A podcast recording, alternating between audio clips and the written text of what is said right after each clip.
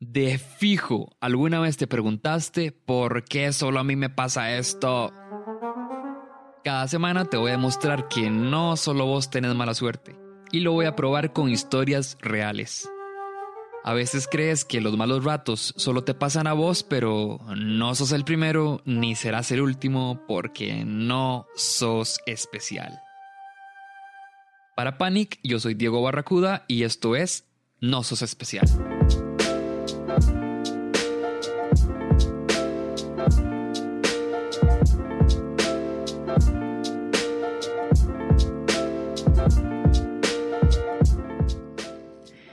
Este es el episodio número uno de la primera temporada de No Sos Especial. En cada episodio te voy a traer cinco historias diferentes contadas por amigos invitados. Historias de momentos vergonzosos, acongojantes, tristes, de todo. Algunos de estos amigos ahora se ríen contando sus anécdotas y otros vinieron aquí a finalmente darle un cierre a su historia. Todo con tal de que vos te sintas más acompañado y menos especial. La primera historia nos la cuenta Cristian Rodríguez, un amigo del trabajo. Si alguna vez han tenido un momento incómodo o vergonzoso con sus suegros, o están a punto de conocerlos, por ejemplo, quizás esta historia les vaya a hacer sentir un poquito mejor. Todo empieza con una invitación que le hizo su novia. Quiero que vayamos a San Carlos un fin de semana, porque quiero que conozcas a mis papás.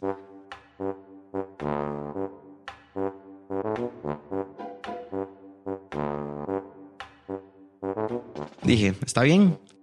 Me llevé la mejor ropa que podía, y lavé el carro ese fin de semana para que me vieran que era un buen muchacho, que tenía las cosas en orden o por lo menos trataba.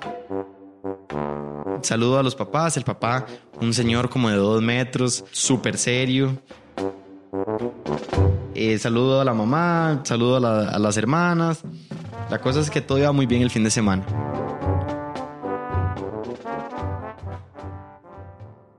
Y al día siguiente hay que levantarse, desayunar, compartir con la familia y bañarse. Entonces le digo a mi novia, eh, necesito un paño. Entonces ella me dijo, ah, sí, claro, acompáñame. Entonces fuimos al baño de los papás, donde resulta que era donde guardaban todos los paños. Veo yo donde los guardan y, me dice, si ocupas algo, aquí hay de todo, puedes agarrarlo.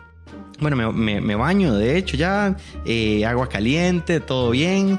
Salgo del baño Mierda, se me olvidó el paño, no fui a, no fui a agarrarlo, donde me dijo mi novia que tenía que agarrarlo. Ella se fue con la familia, entonces yo pensaba que estaba solo en la casa. Resulta que estoy en el baño, salgo del baño y me, mm, eh, estoy todo mojado. Lo único que veo es el papel higiénico y un, el, paño, pequeñito para, secarse las manos.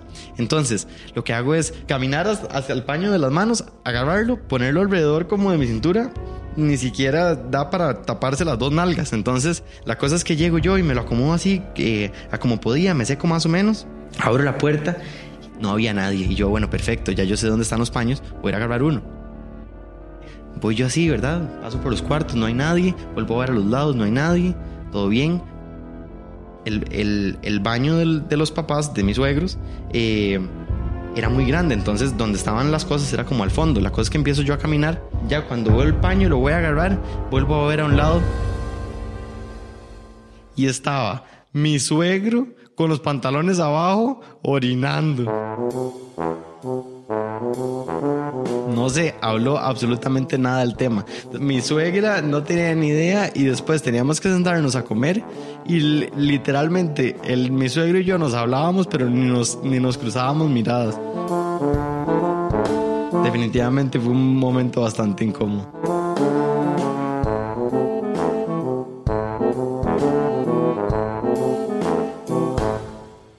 La segunda historia la cuenta mi amiga Adriana Sánchez. Ella es emprendedora, escritora, filóloga, panadera, una de las personas con más actitud que conozco y una de las personas también más valientes. Como escucharán ahorita, que una persona sea valiente no quiere decir que no tenga inseguridades, incluso de esas que nos persiguen durante un montón de tiempo.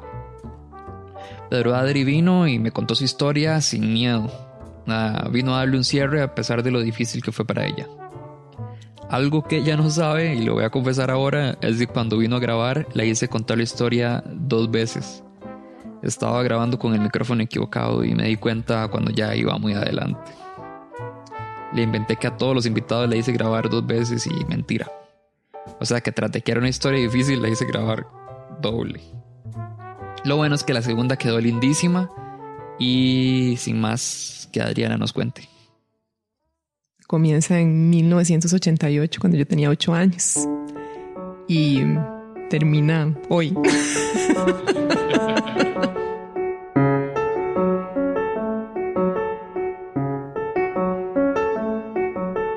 Siempre fui una chiquita muy introvertida, muy tímida, la verdad. Y cuando estaba en segundo grado de la escuela, se pasó a mi escuela un chiquito demasiado lindo, así guapísimo, que se llamaba Marco. Y Marco era demasiado lindo y yo lo veía todos los días y fantaseaba con él y hasta cambié mi ruta para devolverme de la escuela a la casa para pasar al frente de la casa de él. Deep, o sea, pasaron meses que yo nada más estaba enamorada y sufría así de amor profundo por el Mae, pero ni, obviamente no me atrevía a hablarle y el Mae además estaba en otra sección.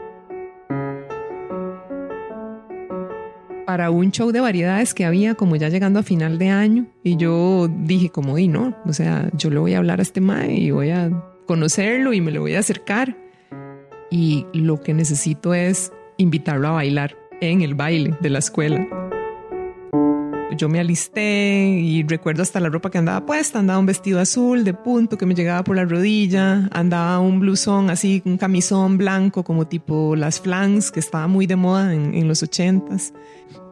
Y llegué al baile este con mis compañeras y hablamos un rato y estábamos ahí como en nuestra esquina.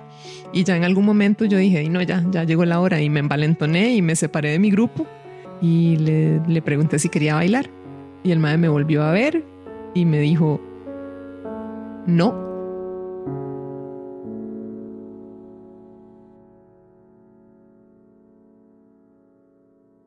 Y se dio la vuelta y siguió hablando con los amigos.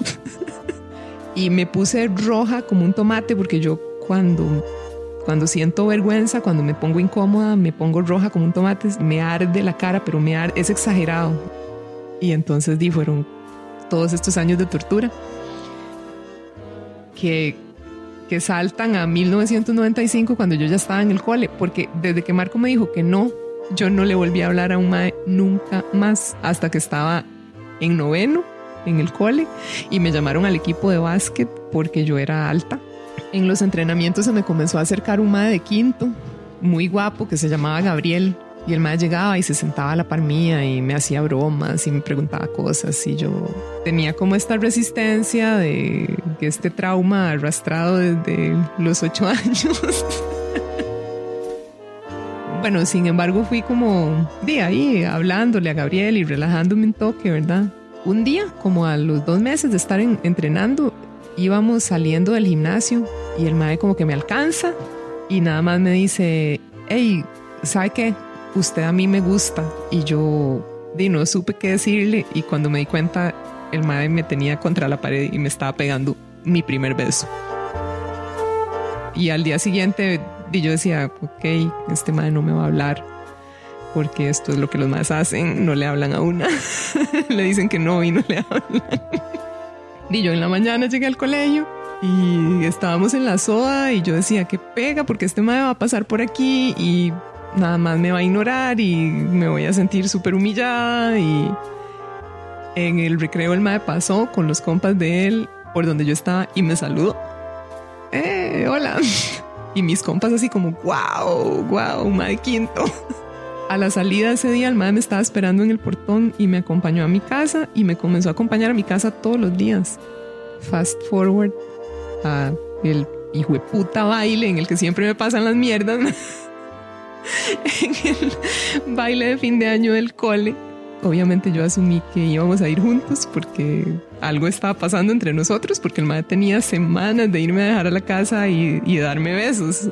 Y recuerdo ir entrando por ese mismo pasillo en el que nos habíamos dado el primer beso y que la gente se me quedaba viendo rarísimo y los que estaban hablando dejaban de hablar y los que no estaban hablando se cuchicheaban varas al oído y cuando finalmente logré llegar a, así, a la entrada del, gimnasio, y lo primero que veo es el mae apretándose a otra huila.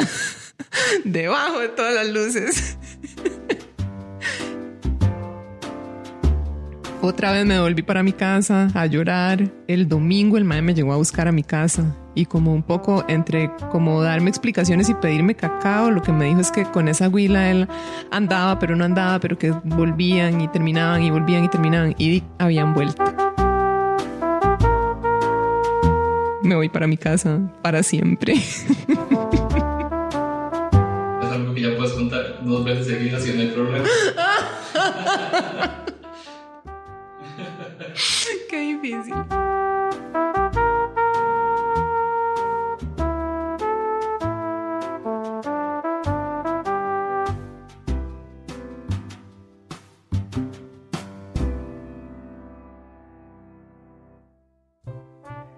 Este primer episodio es un episodio piloto, en el que quise dejarle el tema libre a los invitados. Pero a partir del segundo, cada episodio va a tener un tema específico, y el siguiente se va a llamar Cuando te avergonzas en público. Si quieres ser parte del podcast y compartir tu historia de un momento vergonzoso en público, puedes escribirnos en nuestro Facebook No Sos Especial o escribirnos al correo no sos especial. Y hablando de momentos incómodos en público, la tercera historia tiene mucho de eso. Nos la cuenta mi queridísimo Kurt Dyer, músico, comediante y creador de personajes como Tutti o Tío Coqui, que al menos en Costa Rica muchos conocerán. Esta es su historia. Hola Curtito. Hey, hola Barry. Yo he tenido probablemente muchas peladas, como, como mucha gente, siendo el bombeta que soy, pero como me dijeron hace, hace, hace unos momentos, cuando, cuando conté que iba, que iba a hacer esto, me dijeron, pero uno reprime muchas, y es totalmente cierto, uno reprime la gran cantidad de, de peladas que ha tenido, mae, porque es espantoso. Les voy a contar mi, mi, mi peor pelada pública. Resulta que una vez estaba tocando, esto fue hace como 8 años, estaba tocando en un bar que ya no existe en la Riviera Belén y iba a cantar esta canción de Roy Williams que se llama Feel. La había sacado y estaba todo emocionado de que había sacado una canción porque casi nunca saco nada nuevo. Yo nunca ensayo las canciones en mi casa. Siempre me doy cuenta cómo me sale la canción cuando estoy en el concierto. Se empieza a cantar la canción y hay unas partes altas que es como ¿verdad? Que es bastante alto. Y resulta que cuando empiezo a hacer esas partes, mae, empecé a ver pajaritos y yo, mae, me voy a desmayar. Me voy a desmayar. ¿Qué, mae, qué, qué está pasando? O sea, yo nunca he estado en clases de canto ni nada, entonces yo no sé nada de respiración ni nada. Y yo, me voy a desmayar. Y me acuerdo que las, las canillas que llaman se empezaron a, a mover así. Y yo, me voy a desmayar, me voy a desmayar. Y yo, qué pelada de culo si me desmayo, mae. Y se me pasó. Y yo, hijo de puta, no vuelvo a cantar esta canción nunca más en mi vida. O sea, fue espantoso, mae. Qué horrible hubiera sido. Bueno, etcétera. La verdad es que, mae, yo hace tiempo trabajaba en, en Procter Gamble y tenía. eh, a veces invitaba a mis amigos, de, de- de mis compañeros de trabajo, a mis conciertos y resulta que me salió un concierto al frente de Forum 1 donde estaba Procter Gamble. Entonces yo como ya feliz, ¿verdad? Con la vara, como, madre, van a ir a, mis ir a ver mis amigos y no sé qué, no sé qué, madre, era un chante que se llama como Bulldogs o Big Dogs o, o algo Dogs. Hot Dogs. Madre, eh, Barry, puedes editar ese chiste, ese mal chiste. Eh, es que me he tomado tres birras ahorita, entonces me gustaría que salga ese mal chiste, por favor, no, no lo dejes. Mae, entonces están todos mis compas ahí y digo yo, Mae, la verdad esta canción, aparte de esas notas altas, casi me desmayo, no importa. Voy a tocar esa canción. Y yo, por tratar de hacer eh, payasada enfrente de mis compas del brete, les digo lo siguiente, les digo yo. Bueno, la canción que sigue es una canción que saqué hace poquito y es Feel de Roy Williams. Y eh, les cuento un detalle, les cuento un, un- un detalle curioso que me pasó la, la vez pasada que traté de cantar esta canción hace una semana. Casi me desmayo, casi me desmayo en esta parte. Entonces, digo, en una parte particular. Entonces yo les aviso cuando ven esta parte porque, como les cuento, hace una semana casi me desmayo, ¿verdad? Entonces cualquier vara si me desmayo y me disculpan, ¿verdad? Ja, ja, ja, ja, ja. Mae, empiezo a tocar la canción. Entonces digo yo, ok, aquí viene. Y hago yo. Mae, hago la parte, mae. y me hijo de puta desmayo. Me voy para atrás, se me apagan las luces, mae, y me voy para atrás con guitarra y todo, mae. Y pego la cabeza en el piso, mae, y estoy inconsciente. Yo nunca me había desmayado en mi vida. Estoy inconsciente por, mae, yo no sé, me dijeron que fue como por 10 segundos. Y yo no me acuerdo abrir los ojos y estar tirado en el piso con tres amigos enfrente, arriba mío. Estoy, mae, mae estúpido está vacilando, más estúpido, está jodiendo, ay, ¿qué le pasa? Y la gente está quedándome con cara como de, ay, sí. Hasta este fucking día, mis amigos del brete me hablan de esa vara y me dicen, ma, usted se hizo, usted se tiró, no le, no le creemos. La, gran mayoría de gente pensó que me había tirado. Y yo, ma, o sea, no fue jodiendo, no fue jodiendo. Y todo el mundo viéndome con cara de, de jodiendo. La siguiente historia la cuenta Daniela Matute, la chama que más quiero en esta vida, una amiga súper valiente, multifacética y es parte de la producción del programa Laboratica que pueden encontrar en Facebook y como quizá podrá notar es venezolana, aunque su acento ya es medio tico y ella lo sabe. Contanos, chama.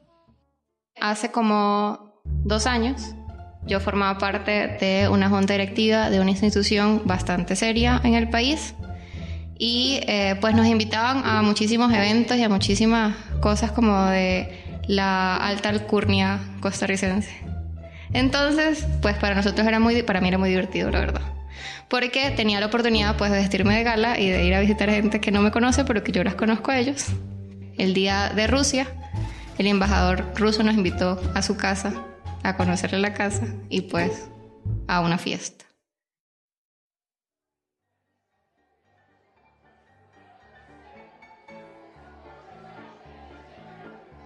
y me fui a mi fiesta con meseros, con comida que nunca en mi vida como, este, y con un montón de gente, pues que posiblemente todos conozcan y, todos reconozcan en la calle. Habían embajadores de todos los países, representantes de todas las cámaras del país, de todos los colegios profesionales y un montón de ministros. Y um, entro, entro a la casa y hasta había un, un coro juvenil de, niños y un pianista cantando canciones rusas. Eh, yo llegué sola y, me acuerdo que bueno, estábamos hablando de cualquier cosa y de cosas del colegio y de problemas que hemos tenido junta directiva y de lo que sea y yo lo último que recuerdo es que estaba en el piso. Me caí. Y cuando me despierto, lo primero que veo es la cara de un cura enfrente mío. Y yo dije, ya me morí. o sea, aquí no hay nada que hacer. y de repente veo al cura y el tipo me decía como, hey, ¿qué pasó? La llevamos a la ambulancia, no sé qué. Volteo al otro lado, o sea, y lo que veo es un doctor y empieza como a preguntarme qué me siento, que qué siento, que dónde estoy, que no sé qué. Y únicamente me levanté, vi alrededor, dije que todo estaba bien, tenía eh, un chichón en la cabeza porque me había pegado. Me levanté, vi todo, agarré mis zapatos y me fui descalza de la casa del embajador con mi vestido agarrado por un lado y con los zapatos en el otro. Y, y fue muy memorable entonces mi visita a la casa del embajador ruso. Nos acercamos al final de este episodio piloto. Antes de pasar a la última historia, los invito a seguirnos en Facebook, en Twitter y en YouTube. Además, pueden escucharnos en su reproductor de podcast favorito. La última historia y con la que cerramos se las cuento yo mismo. No voy a decir mucho más. Fue una pelada de culo que nunca se me va a olvidar. Esto me pasó en el 2001.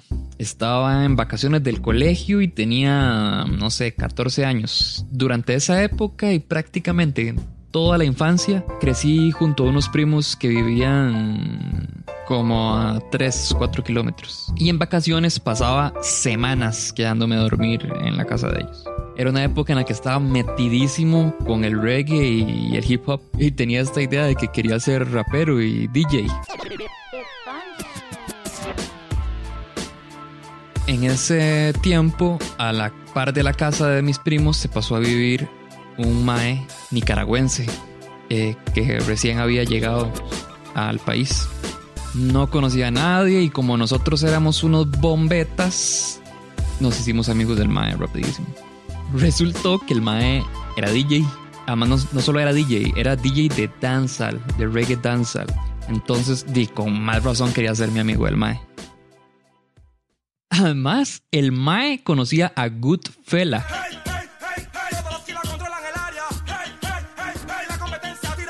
Goodfella era un cantante de reggae panameño y yo en ese tiempo escuchaba mucho reggae panameño, como el Rookie o Cafu Bantam.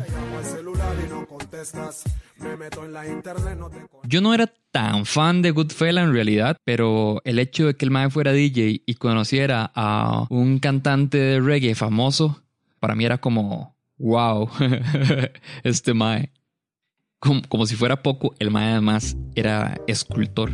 El mae hizo como un espacio en su casa, que además era bastante amplia. Puso todas las esculturas que tenía alrededor de la sala y se armó una exposición en la que invitó a todos los vecinos y amigos que había hecho. Yo vi al Mae con tantas ganas de hacer ese evento y yo quería caerle bien, entonces ahí dije, a este Mae le voy a ofrecer ayudarle con la exposición. Entonces le dije y el Mae se puso súper contento y me asignó cuidarle las esculturas pequeñitas que había puesto como en una mesa grande en el medio de la sala. Entonces ya, llegó el día de la expo.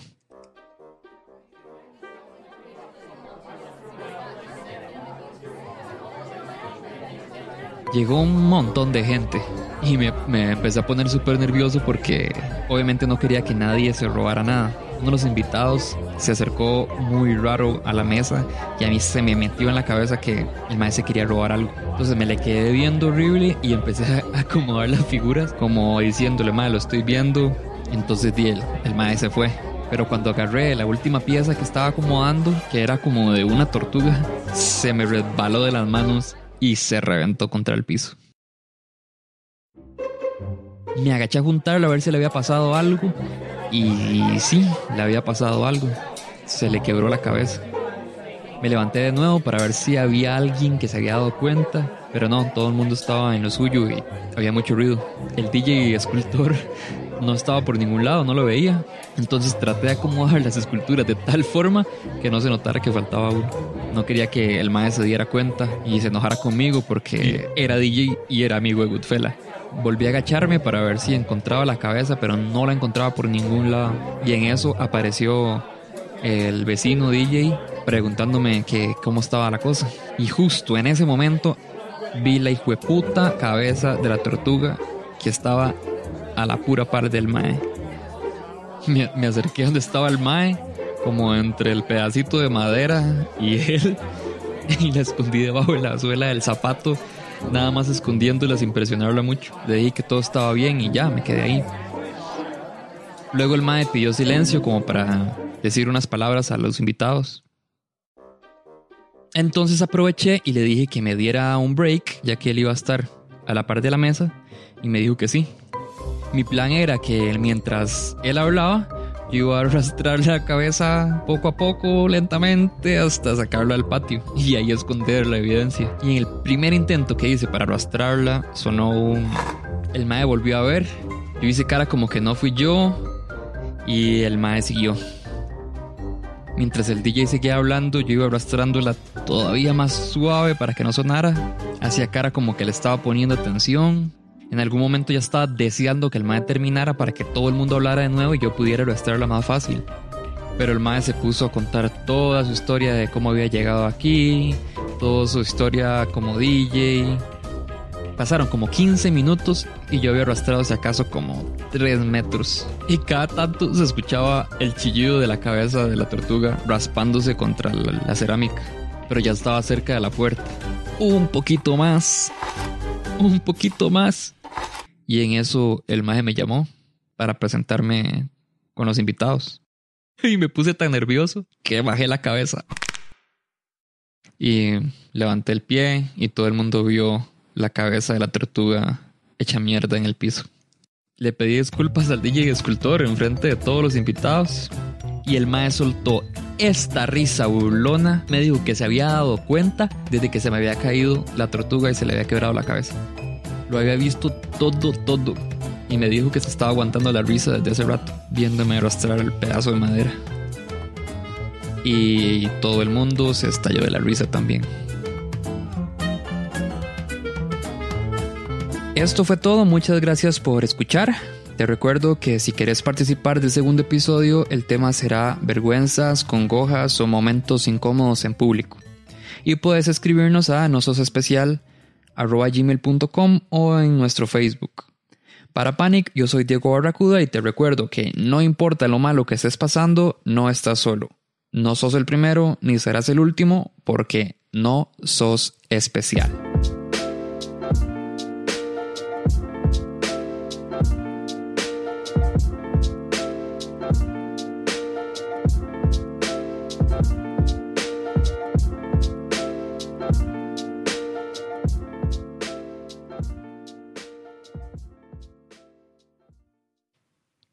Este podcast fue traído a ustedes gracias a Panic, creado por Diego Barracuda y música por Kevin MacLeod.